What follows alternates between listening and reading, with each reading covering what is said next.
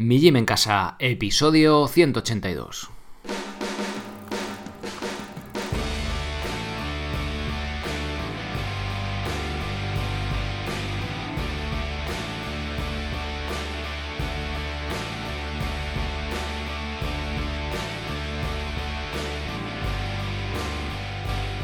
Muy buenas, bienvenidos a un nuevo episodio del podcast de Mi Gym en Casa, la radio donde hablamos de entrenamiento y de alimentación desde un punto de vista diferente e independiente. Soy Sergio Catalán de migymencasa.com, la web donde encontrarás las herramientas necesarias para entrenar de forma independiente en cualquier parte y sin apenas material, sea cual sea tu nivel.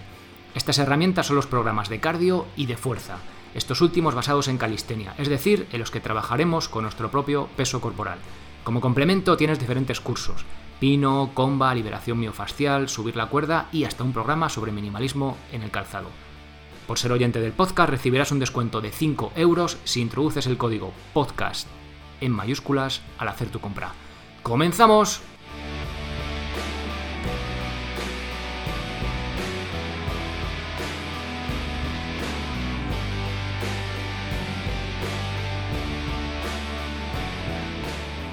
Volvemos con la tercera y casi última parte del tema de la insulina, de por qué la insulina no te hace engordar. Estoy explicando un poco bioquímicamente eh, por qué ocurre esto, pero al fin y al cabo eh, no os creáis nada comparar la información que escucháis por aquí, porque os cuento aquí cuatro cosas de bioquímica y ya parece que esto es lo exacto y lo preciso. Bueno, no quiero ir tan allá, simplemente, como os he dicho en otras en otras partes de esto de por qué la insulina no te hace engordar, simplemente quiero ir un poquito más allá en este aspecto de la insulina, porque te sube cuando comes un hidrato, si luego se almacena en forma de grasa, bueno, pues sí y no, depende de muchos factores, eso no es lo principal. Hoy precisamente vamos a ver cuándo sí ese exceso de insulina eh, provocado por una alta ingesta de hidratos hace que lo almacenemos en forma de grasa, pero ya veis que es, vais a ver que es lo mínimo, eh, de lo mínimo.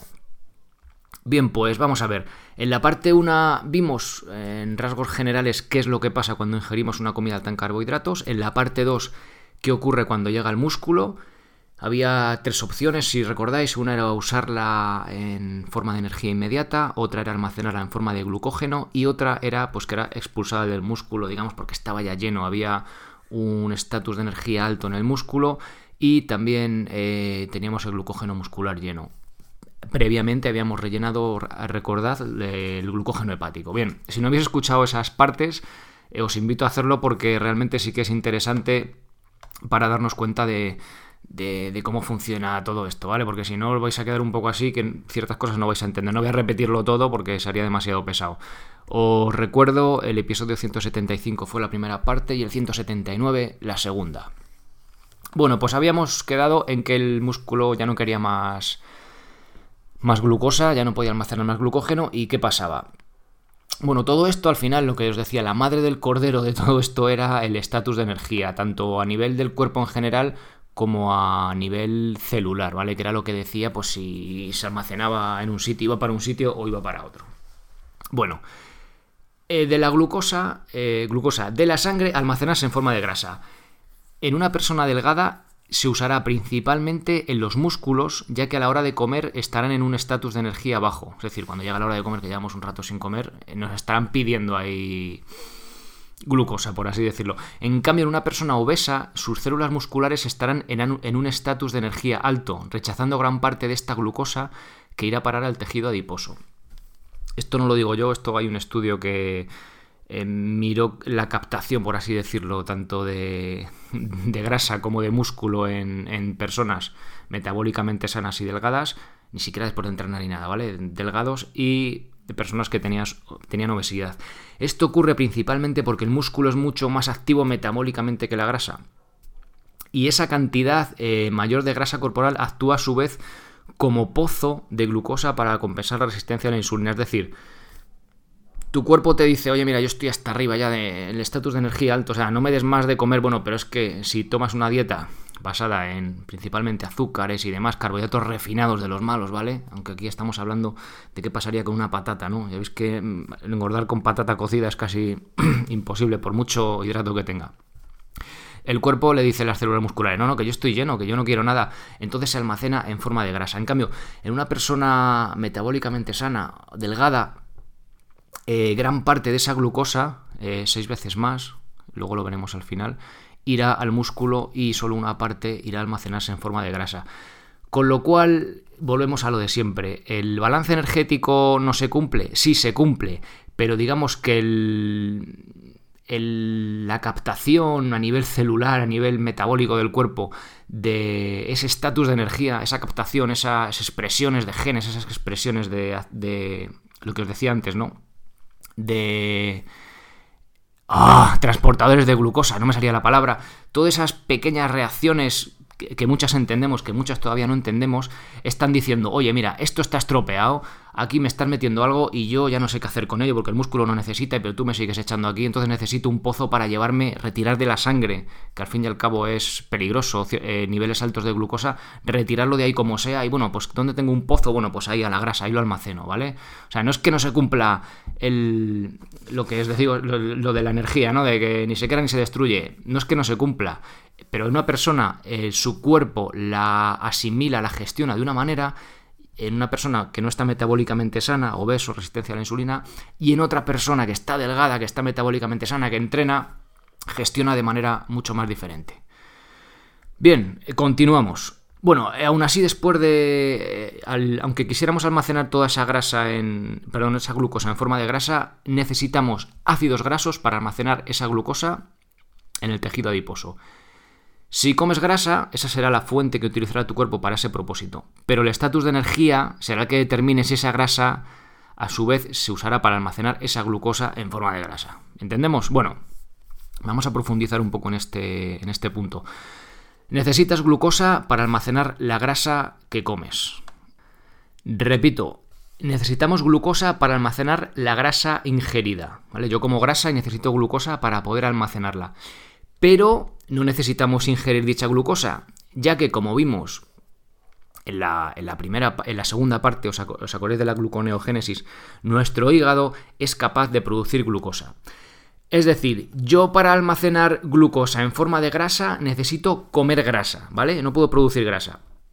Pero en cambio, para almacenar la grasa que me como, imaginaros panceta, necesito eh, glucosa, pero no la necesito ingerir porque mi cuerpo, mi hígado concretamente, aunque también los riñones en menor medida, es capaz de producir glucosa.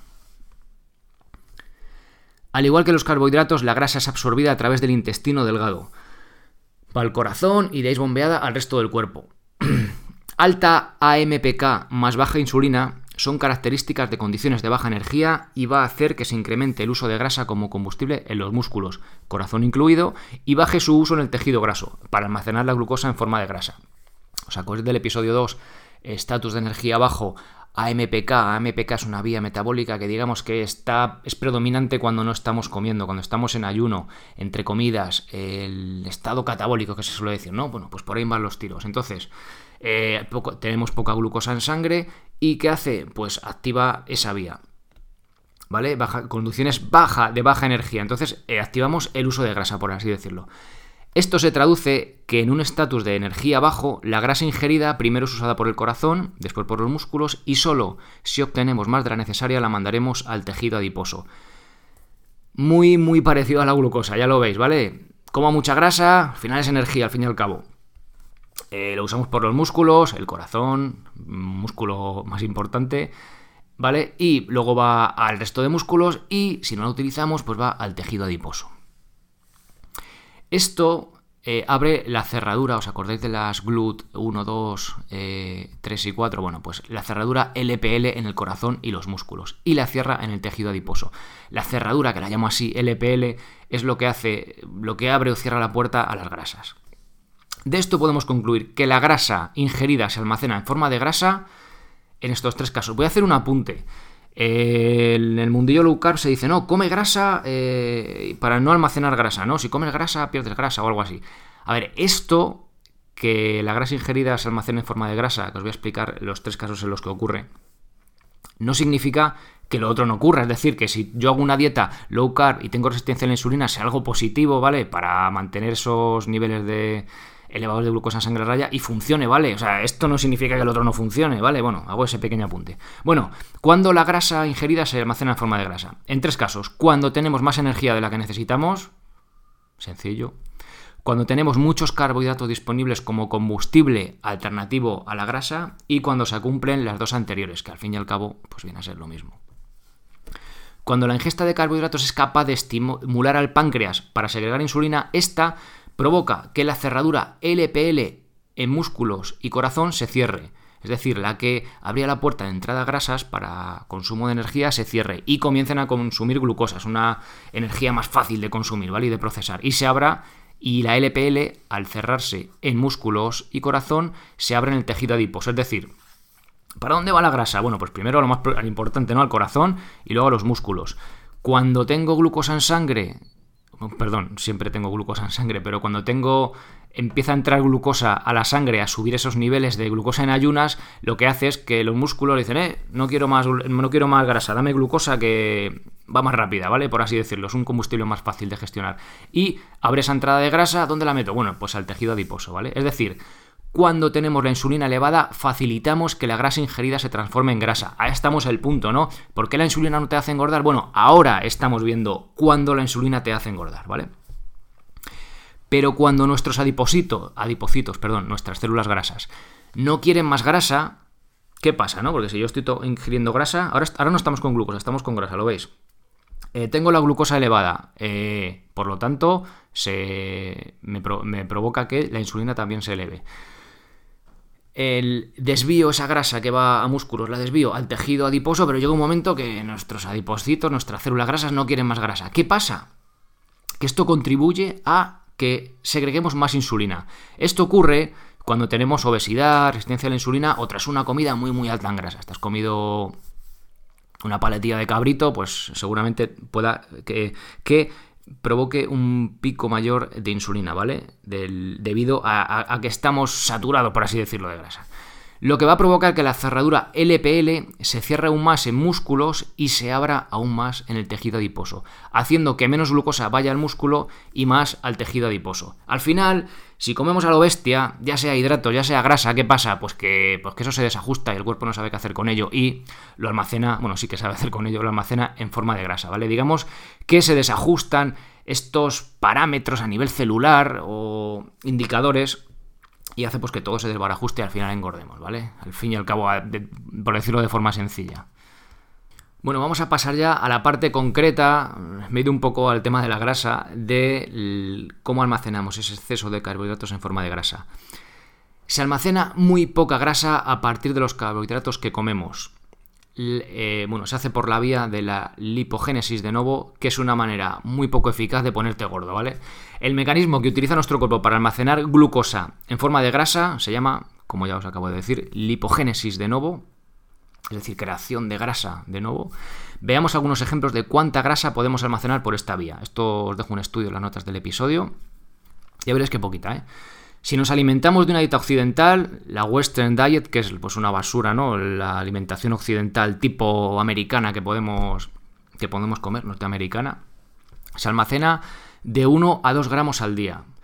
Si eres diabético, obeso, estás pasando por un proceso infeccioso, tienes una enfermedad inflamatoria o eres mujer y estás en esos días del mes, pues podrías almacenar de 3 a 6 gramos de grasa al día a partir de carbohidratos.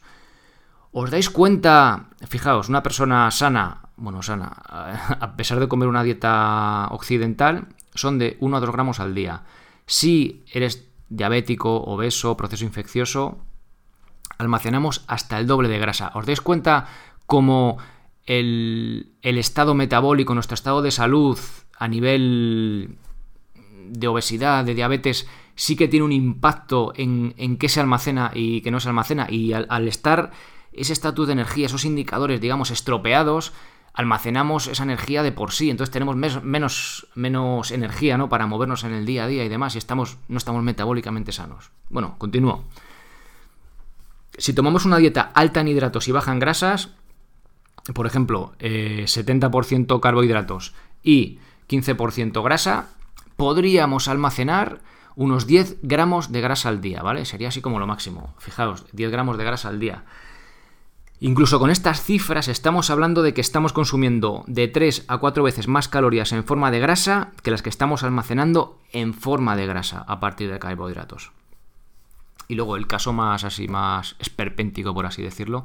Si los carbohidratos totales son mayores que el total de gasto energético, en este caso podríamos estar hablando de cifras mucho más altas.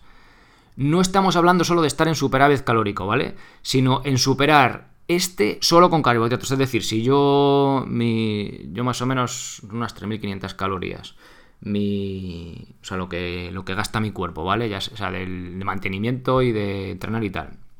Yo gasto en el día mi cuerpo 3.500 calorías. Si yo me meto 3.500 calorías solo con carbohidratos, luego proteína y grasa a la que tome, pues eh, hay un estudio eh, que muestra, en este caso, más de la mitad se usa como energía, fijaos, más de la mitad de las calorías se usa como energía y después de rellenar los depósitos de glucógeno, el resto iría a transformarse en grasa y sí que habría bastante almacenamiento de grasa por esta vía. Hay un estudio que muestra este hecho, ¿vale? De unos sujetos ahí que les ponían a lo bestia, bueno, con esto que os digo, pero en un contexto real solo podría ocurrir, pues en una competición de comer bocadillos de chorizo y que el consumo de pan superara tus necesidades calóricas o algo así. No sé cuánto puede ser, cuántas barras de pan. la verdad que no lo he medido, pero a lo mejor estamos hablando de 10 barras de pan, ¿no? Ostras, es que es bastante. Con lo cual, siendo realistas, eh, es bastante difícil engordar por esta vía. ¿Qué pasa? Claro, que estamos hablando de, barras de pan de comida de verdad. Si, estamos, si hablamos de azúcares en un postre, un heladito que lleva mogollón de azúcar, que lleva mogollón de grasa, bueno, pues ya la estamos liando, ¿no? Pero seguramente engordemos más por la grasa del, helado, de esa comida no real, por así decirlo, bueno, bastante real, pero ya me entendéis, que por el carbohidrato en sí, que por la insulina y todo este rollo. Pero ya veis que cuando tomemos una, una comida, como veíamos antes, muy alta en grasa, hace que la insulina se eleve aún más, con lo cual ya la estamos liando otra vez, ¿vale? Pero no ha sido por la grasa, o sea, no ha sido por el carbohidrato, sino por el exceso de grasa, y al fin y al cabo por el exceso de grasa y de carbohidrato y de comida, ¿vale? Bien, y vuelvo al tema de antes. Las personas delgadas almacenan hasta 6 veces menos grasa a partir de la glucosa que los obesos. El músculo es mucho más activo metabólicamente que la grasa. Después de una comida, en una persona delgada en balance energético, es decir, que no está engordando ni adelgazando, irá más de 6 veces glucosa al músculo que a almacenarse en forma de grasa. En igualdad de condiciones, una persona obesa almacenará la mitad en forma de grasa y la otra mitad irá al músculo. Es decir, a pesar de estar, obeso, de estar metabólicamente enfermo, por decirlo así, solo la mitad de esa glucosa irá a almacenarse en forma de grasa, bueno, solo. Y, la otra mitad irá al músculo para energía instantánea o para reponer glucógeno muscular. Los requerimientos de energía del músculo son los que dicen cuánta glucosa va a captar. Bajo estatus de energía en el músculo hace que capte más glucosa. Por eso es tan importante entrenar, ¿vale? Y desarrollar la musculatura. No hace falta ser culturista, pero tener cierto tono muscular, fuerza, aparte para sentirnos mejor y demás. ¿Lo dais cuenta de que todo está enlazado? Bueno, conclusiones. Fuera del contexto del concurso de comer bocadillos de chorizo, la principal fuente de la grasa que almacenamos es la propia grasa que ingerimos. En el contexto de una dieta en torno a un 30-40% de grasa, la fuente principal de largo del almacenamiento de grasa será esta grasa ingerida. ¿Esto significa que comer grasa nos hará que almacenamos grasa? No, vale, no estoy diciendo eso. O sea, no estoy echando la culpa a la grasa ni quitándosela a los hidratos, para nada. Si tú ingieres grasa dentro de un balance energético, que es que no me gusta esta expresión, ¿vale? Lo voy a explicar a ver si me, me entendéis.